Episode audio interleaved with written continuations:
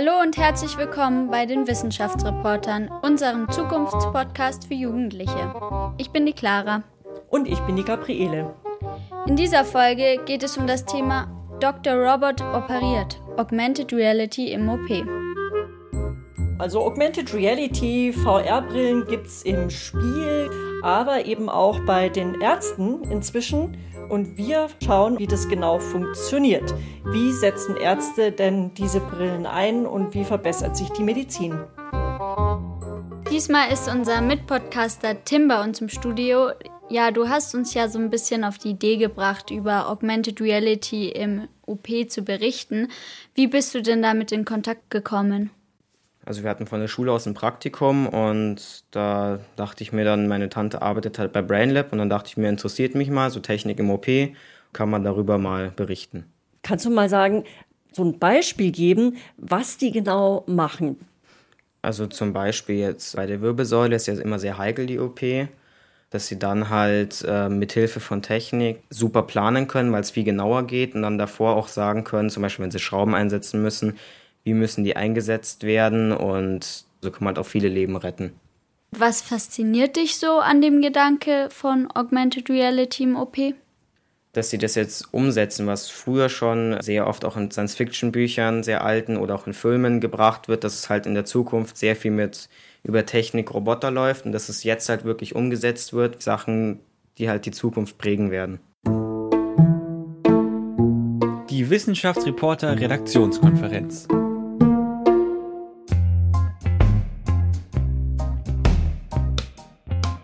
Ja, wie viel Science Fiction steckt denn heute im OP?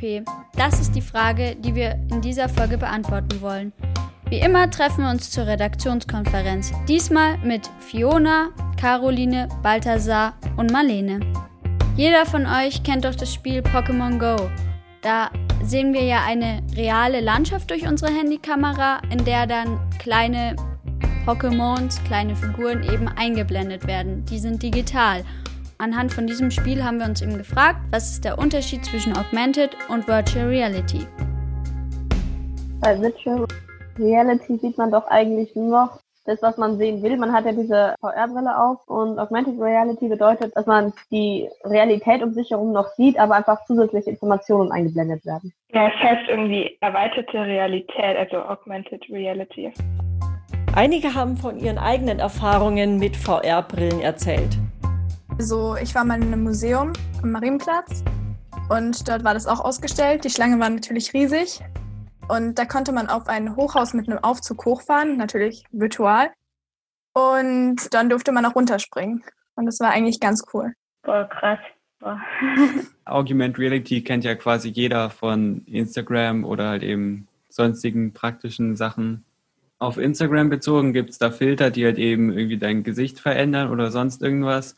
Dann gibt es aber auch noch so andere Benutzungsbereiche, wie zum Beispiel beim iPhone die Mess-App. Da kann man dann eine Strecke ohne Lineal einfach mit dem Handy vermessen.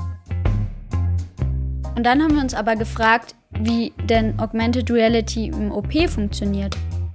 Also ich habe irgendwie gelesen, dass es so ist, dass man dadurch in den Patienten reinschauen kann, also so in Anführungsstrichen zwei, die Organe werden irgendwie gescannt. Das habe ich nicht so ganz verstanden. Die werden irgendwie gescannt, ich glaube mit MRT oder so, und dann projiziert es die Brille auf den Patienten. Das ist eben dieses Überlagern von verschiedenen Daten. Das finde ich auch sehr interessant. Aber ich habe auch nicht verstanden, wie das ganz genau funktioniert. Vielleicht wäre auch interessant ja. die Frage, was ist eigentlich jetzt aus der Realität und was ist das Virtuelle? Es gibt ja einmal den Patienten, der da liegt und es gibt Daten des Patienten, die erhoben werden. Und da würde mich interessieren, wie genau dieses Zusammenspiel geht. Was sind es für Daten und wie funktioniert das technisch? Diskutiert haben wir dann auch noch über die ethischen Aspekte. Wer trägt denn die Verantwortung, wenn was schief geht? Oder wie sieht es überhaupt mit dem Datenschutz aus? Ich meine, die Maschine, die hat ja dann das Bild sozusagen von dem Körper projiziert, also auf diese Brille. Das heißt, der Arzt sieht den Körper nur virtuell. Was bedeutet, dass wir uns überlegen müssen, wenn diese Karte verschoben wird um einen Millimeter und ein Gefäß durchtrennt wird, dass wir uns dabei überlegen müssen, wer dann überhaupt die Verantwortung trägt. Ob das Gerät, das die, das falsche Bild projiziert hat, oder ob der Arzt einfach dabei einen Fehler gemacht hat. Ja, aber ja. wenn es um Augmented Reality geht, dann ist es ja nur halb virtuell. Also man sieht ja schon noch die Welt um sich herum. Was mich aber auch interessieren würde, und das ist irgendwie so ähnlich wie Fiona auch gesagt hat, ähm, wie es eigentlich rechtlich dazu ausschaut. Also erstens, was passiert, wenn es falsch übertragen wird und zweitens ist es ja auch so, dass die Daten über WLAN wahrscheinlich übertragen werden. Da habe ich was dazu gelesen, dass man das eben nicht darf über WLAN und da habe ich mich auch gefragt, wie sieht es datenschutzrechtlich aus zu dieser Frage, die Fiona gestellt hat, die war ja auch so ein bisschen ethisch eigentlich schon. Wer trägt die Schuld?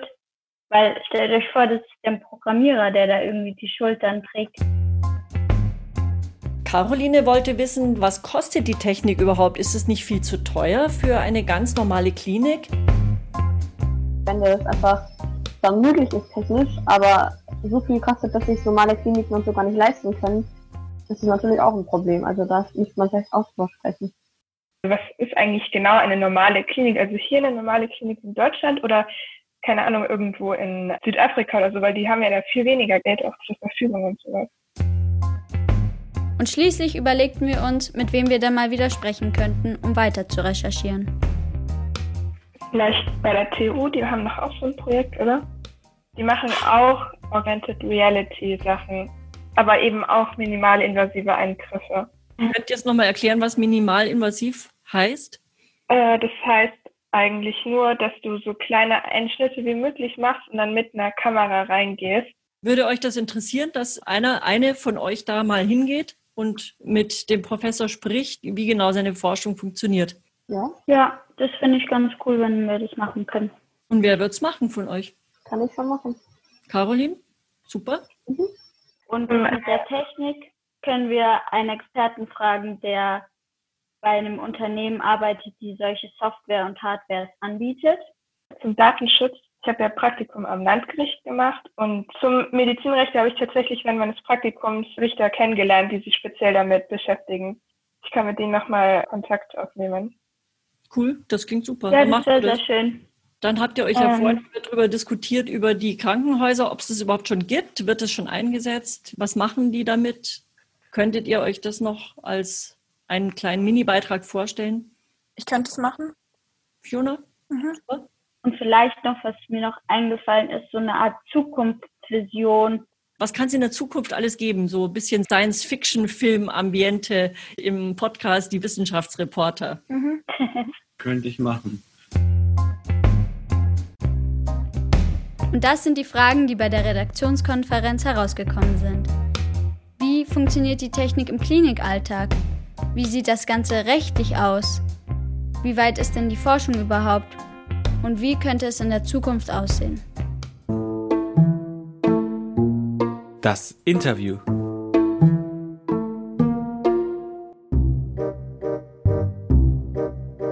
Wir treffen uns mit Diana Herdin, das ist die Tante von Tim, bei der Firma BrainLab. Diese Firma für Medizintechnik, die sitzt im Tower des alten Flughafens von München-Riem. Ja, hallo Diana, wir sind jetzt hier im BrainLab und du arbeitest ja hier. Was machst du denn genau bei der Firma? Wir trainieren praktisch die Leute, die in den Krankenhäusern die Ärzte unterstützen und bei den OPs dabei sind. Und wenn die Ärzte Fragen oder Probleme haben, melden sich die bei uns und wir helfen ihnen. Und was bist du von deiner Ausbildung her? Bist du Medizinerin? Bist du Forscherin? Bist du äh, Naturwissenschaftlerin oder Ingenieurin? Ich habe Medizintechnik äh, studiert, das heißt, das ist eine Mischung aus Ingenieur und Medizin. Was stellt ihr denn für Produkte her und was ist so das Allerinnovativste, was ihr macht? Das Innovativste, was wir haben, ist zum Beispiel diese Magic Leap Brille, wo der Operateur dann virtuell schon mal die Patientenanatomie in dreidimensional sehen kann, die eingeblendeten Strukturen, die er ähm, operieren möchte, alle Nerven drumherum, die er nicht verletzen möchte, die ihm praktisch erlaubt, vor der OP schon perfekt die Operation zu planen. Also das könnten wir uns jetzt tatsächlich mal an einem Beispiel anschauen, oder wie diese Planung der OP, wie das funktioniert. Also was der Operateur nun mal macht, da wird ein CT oder eine Kernspintomographie vom Patienten gemacht, zum Beispiel wenn der Patient einen Gehirntumor hat. Und dann zeichnet der Operateur diesen Tumor ein und überlegt sich schon mal, wie kann ich am besten den Tumor operieren, ohne große Löcher zu machen, ohne wichtige Strukturen zu zerstören. Also wir stehen jetzt hier gerade in der Vorhalle vom Brain Lab, wo verschiedene Produkte aufgeführt sind und wir konkret stehen jetzt hier vor einem Bildschirm, wo man vier verschiedene Bilder sieht. Man sieht den Kopf eines Menschen und das Auge ist so ein bisschen markiert. Diana, kannst du uns vielleicht erklären, was es genau hier alles ist? Genau, das ist ein Computersystem und der Operateur hat von dem Patienten eine Computertomographie anfertigen lassen. Und dieser Patient hatte einen Unfall. Also der hat sich am Auge, den Augenknochen gebrochen und die möchte man wieder operieren und reparieren. Wie man hier sieht, hat sich der Operateur das eingezeichnet. Das ist ein kleines Implantat, das er anfertigen lässt. Und anhand dieses Systems kann er praktisch planen, wo dieses Implantat befestigt werden muss, damit der Patient auch wieder gut ausschaut. Und kann dann praktisch virtuell auch mit dieser Brille, die ähm, wir da hinten sehen, kann er sich dreidimensional überlegen, wie will er dieses Implantat am Patienten befestigen, ohne dass der Patient überhaupt erstmal schon auf dem Tisch liegt und operiert wird. Und das macht er dann mit dem Stab, den wir hier vor uns sehen? Das ist ein Instrument, das hat reflektierende Kugeln dran. Und da hinten sehen wir die Kamera, die Infrarotlicht aussendet. Und die Kugeln reflektieren das Infrarotlicht. Damit sieht der Computer immer, wo sich das Instrument, das der Operateur dann später hat, befindet. Und damit kann der Operateur genau dahin geführt werden, wo er die Operation machen möchte, ohne irgendwelche anderen Strukturen zu verletzen. Was genau ist denn AR und VR und was genau ist der Unterschied zwischen den zwei Dingen? Augmented Reality haben wir zum Beispiel beim Mikroskop. Da sieht der Patient die echte Anatomie und die wird angereichert, also augmented, indem man Strukturen einblendet. Und Strukturen, was meinst du damit genau? Anatomische Strukturen wie die, die Wirbelsäule, das Gehirn, also Teile des Patienten, des Menschen. Und Virtual Reality, da blenden wir praktisch in der Brille komplett 3D-anatomische Strukturen ein. Da ist nicht der echte Patient mehr mit im Blick, sondern man nimmt die Datensätze, rekonstruiert die dreidimensional und blendet die Strukturen ein. Ist es so ein bisschen wie ein Pokémon Go in diesem Spiel? Ja, das ist ein sehr guter Vergleich. Werde ich mir merken für unsere Schulungen. Ist das jetzt die Virtual Reality bei Pokémon Go oder die Augmented? Das sind ja echte Plätze. Das ist eher Augmented Reality, weil man echte Plätze hat, überlagert mit eben diesen Pokémons. Also du hast sowohl Virtual Reality als auch Augmented Reality, die ihr herstellt. Genau. Also am Mikroskop ist es Augmented Reality. Man sieht den echten Patienten mit zusätzlich eingeblendeten anatomischen Informationen und zum anderen in der Brille dann wirklich die Virtual Reality, wo auch praktisch der Datensatz und der echte Patient nicht mehr mit drin ist, sondern alles praktisch dreidimensional von dem Computer dargestellt wird. Und dann schwebt plötzlich die Wirbelsäule im Raum oder wie kann man sich das vorstellen? Mhm, genau richtig. Der Operateur hat die Brille auf und kann im Raum rumschauen und sieht dann zum Beispiel an der Wand dreidimensional die Wirbelsäule oder den Kopf und kann da die Zugangsplanung machen. Also wie funktioniert das genau, dieses Überlappen der Daten? Wir haben ja einmal dann das Bild vom CT zum Beispiel und dann kommen, wie sie schon gesagt hat, digitale Informationen noch dazu. Wie funktioniert das, dieses Überlappen? Und zwar nehmen wir den Datensatz vom Patienten, unser Computer rekonstruiert den dreidimensional, der macht da praktisch einen Kopf draus, also wenn man jetzt sich jetzt ein CT vom Kopf nimmt, dann kann man den Kopf anschauen. Man kann sich das ein bisschen wie so ein Laserscanner vorstellen. Der scannt mit so einem Laser das Gesicht ab. Die Kamera sieht diese Reflexionen vom Laser und weiß dann, wie der Datensatz zu diesem Lasergesicht passt. Und damit weißt du, wie eingespiegelte Strukturen zum echten Patienten passen. Genau. Er hat sich entweder den Tumor eingezeichnet oder die Schraube, die er in die Wirbelsäule platzieren möchte, hat er sich eingezeichnet und danach geht er zu der Brille, guckt sich das mit der Brille nochmal an. Da sieht er dann wirklich den, den Kopf oder die Wirbelsäule mit dem eingezeichneten Tumor zum Beispiel und kann sich dann überlegen, wo er dann später am echten Patienten den Einschnitt machen möchte. Dazu hat Caroline sich schon informiert und hat einen Beitrag mit Professor Nasir Nawab aufgenommen. Die Wissenschaftsreporter Recherche. Die Informatiker der TU München entwickeln zusammen mit Ärzten der chirurgischen Uniklinik, die zur LMU gehört, ein Virtual Reality System, das dazu dient, den Operateur bei minimalinvasiven Eingriffen zu unterstützen. That means that we want to make the incisions as small as possible Wir wollen die Schnitte so klein wie möglich machen, erklärt Professor Nassir Nawab. Man führt durch die Körpergefäße sogenannte Tracers durch kleine Löcher in den Körper ein. Eine andere Möglichkeit ist, eine Kamera einzuführen. Dadurch kann man die Anatomie des Patienten von innen sehen und die Krankheit besser entfernen. Unterstützt werden soll der Arzt durch einen sogenannten Head-Mounted Display. Das ist eine Datenbrille, die ihm eine Art Röntgenblick ins Innere des Körpers verschaffen soll. While the doctor is trying to do his surgery, the robots are allowing him or her to see inside of the body. A robot would do Während der Arzt operiert, ermöglicht es ihm der Roboter in den Körper hineinzusehen, sagt Nawab. Ein Roboter macht zum Beispiel Röntgenbilder oder ein CT und liefert dem Arzt den Blick der Augmented Reality. Das ist kein rein optischer Blick mehr. Der Operateur sieht neben dem realen Patienten zugleich Bilder vom Tumor oder Gefäße, die er auf diese Weise besser entfernen kann.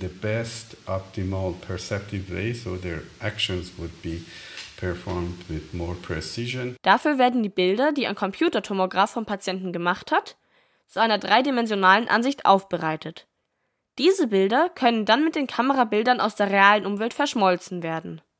Der Medizininformatiker testet diese Technologie derzeit in einem faszinierenden Projekt. We do, for example, work on augmented reality and artificial intelligence for telemedicine where a surgeon in Munich can guide a young surgeon in anywhere in the world by only having a few cameras. Der Operateur in München kann einen Operateur irgendwo in der Welt anleiten. Man braucht nur ein paar Kameras vor Ort. Dann kann ein Experte in München zum Beispiel einen Kollegen in Afrika, Asien oder einem einsamen Bergdorf Ratschläge erteilen, wie er die OP durchführen soll. Der Nachteil? Dieses System ist momentan noch sehr teuer und noch nicht ganz ausgereift für den OP. Die beschäftigen sich hauptsächlich mit so minimalinvasiven Eingriffen. Und da wollte ich fragen, ob ihr das auch in eurer Firma hier macht. Wir fokussieren uns sehr stark auf minimalinvasive Techniken und deshalb ist die Idee, dass der Arzt zum Beispiel mit diesem Augmented Reality oder Virtual Reality schon mal den Zugriff sehr gut planen kann, weil dann muss er deutlich kleinere Einschnitte machen und weniger anatomische, die Nerven oder Muskeln verletzen. Es ist oft Thema, dass diese Technik extrem teuer ist. Ist das jetzt etwas für ausgewählte Forschungseinrichtungen oder kann man sich wirklich irgendwann vorstellen, dass das alle Kliniken im Einsatz haben? Für die bildgestützte Chirurgie ist standardmäßig sehr weit verbreitet in allen größeren Krankenhäusern. Die Brille ist noch relativ neu, aber es gibt schon sehr, sehr viele Kliniken, die diese Technik verwenden. Was kostet die Brille denn? Diese Brille wird auch im privaten Spielbereich verwendet. Deshalb ist sie für eine Klinik sicherlich bezahlbar. Fiona hat sich angeschaut, wo und wie das in Kliniken bereits schon angewendet wird.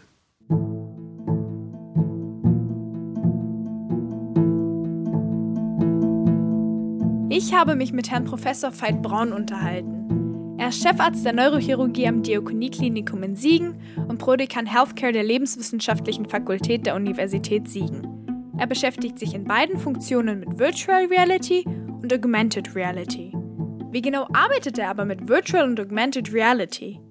In der Klinik können Kernschwimmbilder vom Gehirn eines Patienten durch eine künstliche Intelligenz in 3D-Bilder umgewandelt werden.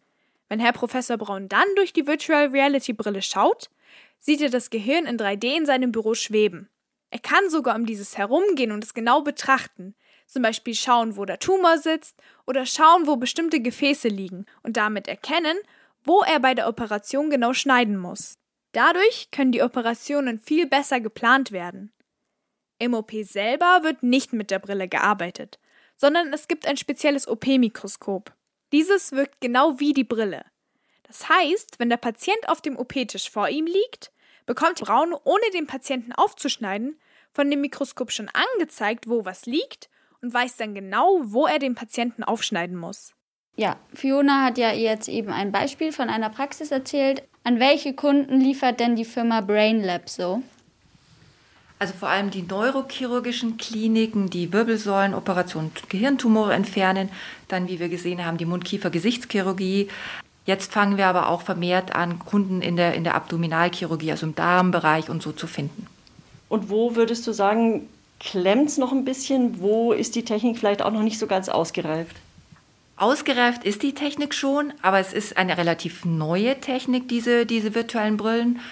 Und es gibt einfach noch unheimlich viel Potenzial, was man da noch dazu entwickeln kann, um die noch viel effektiver und angenehmer für den Operateur zu machen. Und wie zuverlässig sind diese Geräte?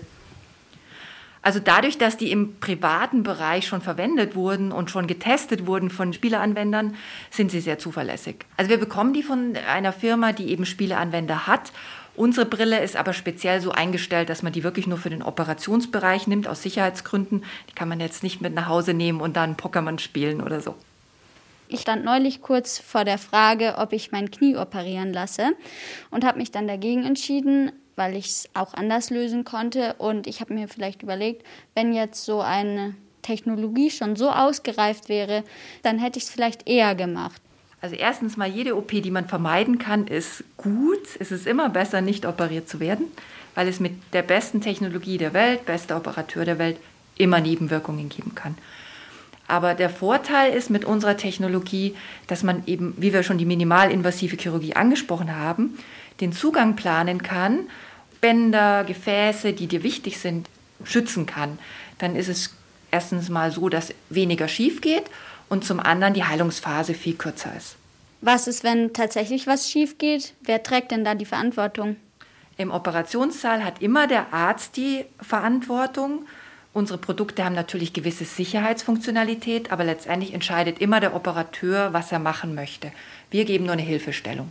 Das hat sich Marlene angeschaut, wie es in den Zweifelsfällen aussieht. Also es kann ja auch mal ein Gerät kaputt gehen. Was ist dann? Das hat sie nachgefragt bei der Ethikkommission der LMU München. Ich habe mich mit den Fragen beschäftigt, wer die Verantwortung beim Unfall im OP trägt und mit der Frage der Patientendatenübertragung. Nach Professor Dr. Oliver Raubrich von der LMU München ist die Herstellungsfirma und die jeweilige Prüfstellen der Geräte für die Funktionsfähigkeit und Sicherheit dieser verantwortlich. Wird das Gerät also vom Chirurg korrekt verwendet und es entsteht trotzdem Schaden am Patienten, ist also die Herstellungsfirma und oder die Prüfstellen schuld. Sollte aber der Betreiber, also in unserem Fall der Chirurg, einen Fehler machen oder nur mangelhaft in der Benutzung des Geräts unterwiesen sein, muss man den Betreiber für den entstandenen Schaden zur Verantwortung ziehen. Die Patientendatenübertragung ist durch die Datenschutzgrundverordnung der EU geregelt. Die Verordnung besagt, dass grundsätzlich persönliche und nicht offensichtlich öffentlich gemachte Daten eines Menschen nicht weiterverarbeitet, also in unserem Fall übertragen werden dürfen. Es gibt allerdings Ausnahmen. Eine davon regelt die Nutzung der persönlichen Daten in der Medizin. Demnach ist die Verarbeitung erlaubt, wenn es sich dabei um die Gesundheitsvorsorge und oder um die Beurteilung der Arbeitsfähigkeit einer Person geht. Grundsätzlich wäre eine Datenübertragung also möglich. Marlene hat in ihrem Beitrag aber auch die Datensicherheit verwendet. Müsst ihr als Firma da auch drauf achten? Selbstverständlich, dadurch, dass wir Patientendaten auf unseren Systemen haben, haben wir da sehr hohe Anforderungen und haben natürlich auch einen Datenschutzbeauftragten. Und kannst du dir vorstellen, dass wir hier in Deutschland, wir sind ja sehr vorsichtig, was Daten angeht, ist das ein gewisses Hemmnis, auch die Technik zu verbreiten? Es gibt kritische Krankenhäuser, aber dadurch, dass wir eben entsprechende Sicherheitsvorkehrungen haben, können wir da eigentlich relativ gut die Datenschutzbeauftragten überzeugen. Also Datenschutz ist nicht kein Thema bei euch. Es ist ein Thema und wir müssen uns immer weiterentwickeln, um die steigenden Anforderungen auch zu erfüllen. Ich selbst habe ein kurzes Gedankenexperiment gemacht, wie das in 15 Jahren bereits schon ausschauen könnte und bin zu einem positiven Ergebnis gekommen. Der Empfangschef des Klinikum Münchens grüßt mich als Herr Oberarzt und fragt mich, ob ich schon aufgeregt sei. Die Antwort auf die Frage ist denkbar simpel. Natürlich bin ich aufgeregt. Ich werde heute schließlich die Zukunft einleiten mit dem Projekt Dr. Robot. Worum geht es genau?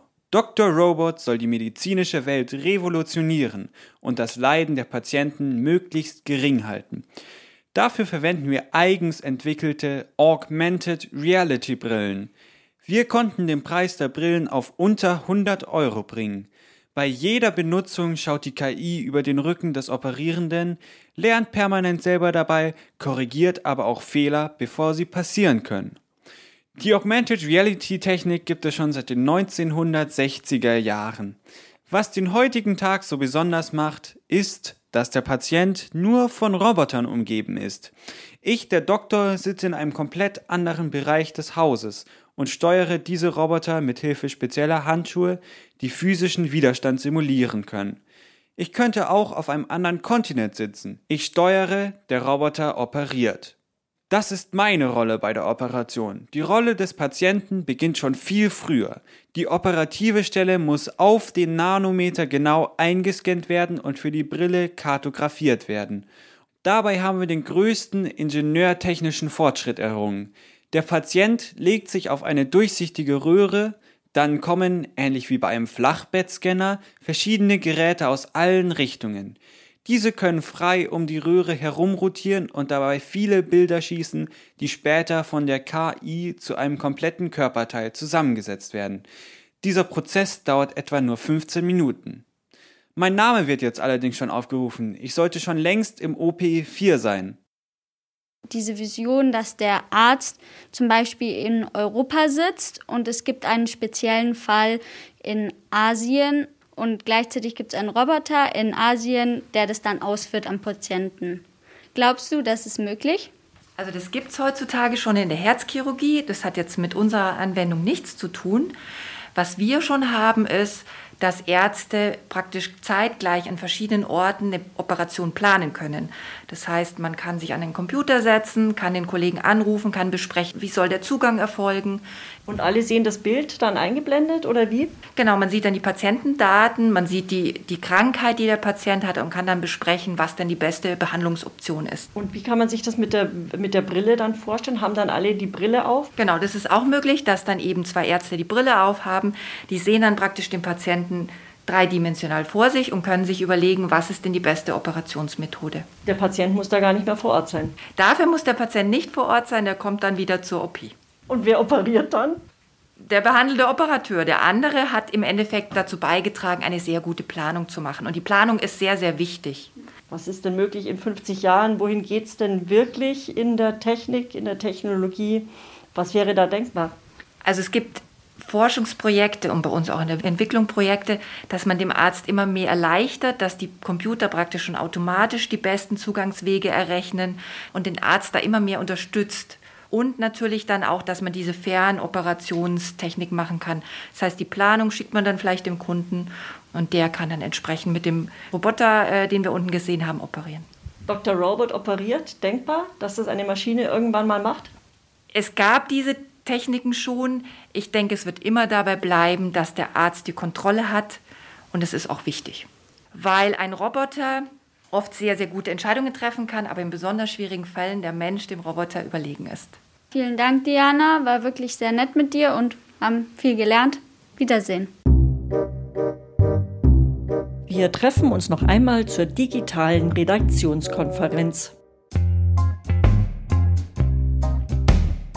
Habt ihr noch irgendwelche unbeantworteten Fragen oder sowas? Also ich finde, wir haben da jetzt einen sehr, sehr guten Einblick bekommen, wie weit wir da eigentlich auch schon in der Medizin sind, was der totale Wahnsinn ist. Also bevor wir auch diesen Podcast, also jetzt die Folge geben, wusste ich gar nicht, dass wir so weit sind, dass das überhaupt möglich ist. Ich hätte mir auch gewünscht, als ich damals meinen Blinddarm rausbekommen habe, dass mir das mehr irgendwie gezeigt worden wäre, weil damals hat man mir irgendwie gar nicht gesagt, was da jetzt halt eigentlich passiert. Ich fände es cool, wenn in Zukunft man mit so einer Brille oder überhaupt irgendwie gezeigt bekommt, was da jetzt gemacht wird und wie das da vonstatten geht. Gibt es trotzdem so kritische Punkte, die für euch offen geblieben sind? Gibt es was, wo ihr sagt, da habe ich echt Bauchschmerzen? Marlene, du hast dich ja speziell auch mit diesem Aspekt Datenschutz beschäftigt. Ja, also ich meine, wir wissen ja jetzt, dass es grundsätzlich eigentlich schon okay wäre, also von Datenschutz und so. Ist es halt natürlich immer besser, wenn nicht so viele Daten im Internet oder irgendwo landen. Ich denke, wenn es um meine Gesundheit geht, dann würde ich mich konkret immer schon dafür entscheiden. Was mir vor allem Bauchschmerzen bereitet, ist die Vorstellung, dass mich ein Roboter operiert. Die Vorstellung, mit der kann ich mich noch nicht anfreunden. Also ich hatte eine Operation am Auge, da ging es dann auch einfach einschläfern und los ab in den OP und man hat nichts mitbekommen und dabei stand quasi die ganze Zeit mein Augenlicht auf dem Spiel. Das willst du nicht einem Roboter überlassen? Ich meine, mit der richtigen Kommunikation, dass ich weiß, die Roboter können das perfekt übernehmen und wenn was schief geht, dann habe ich da jemanden, der für den Roboter einspringt, dann würde ich das eigentlich schon machen. Wenn da jetzt irgendein Problem auftritt, da kann man ja nicht so schnell eingreifen. Deswegen habe ich da vor so Robotern wirklich im OP viel Respekt, weil einfach die Menschen können. Diese Situation, dass man abwägen muss, was jetzt besser ist, was man jetzt tun muss. Und das kann der Roboter ja auch gar nicht. Wir haben ja die Folge genannt, Dr. Robot operiert. Was würdet ihr jetzt sagen? Überwiegt hier der Nutzen dieser neuen Technologie? Bringt es die Medizin voran oder würdet ihr sagen, das ist auch eher eine Gefahr für euch? Das, was wir jetzt bis jetzt haben, das, was wir auch, wo wir den Wert drauf gelegt haben, das finde ich schon ganz cool. Wenn die Ärzte einem dann vor der OP auch dann dadurch auch besser zeigen können, wie erfolgt der Eingriff, Angst halt auch jetzt bei noch jüngeren Kindern einfach dann nehmen kann, weil sie dann wissen, was passiert, wie können die Ärzte reagieren, wenn irgendwas anders ist, als es eigentlich soll. Aber für dieses Reagieren muss eben dafür gesorgt werden, dass nicht nur ein Roboter operiert, sondern dass auch ein Arzt anwesend ist, der dann wirklich im Notfall eingreifen kann. Also VR schön und gut, solange es noch jemand gibt, der wirklich zur Not die Entscheidung hat und selber die Verantwortung übernehmen kann. Und das kann ein Roboter ja nicht.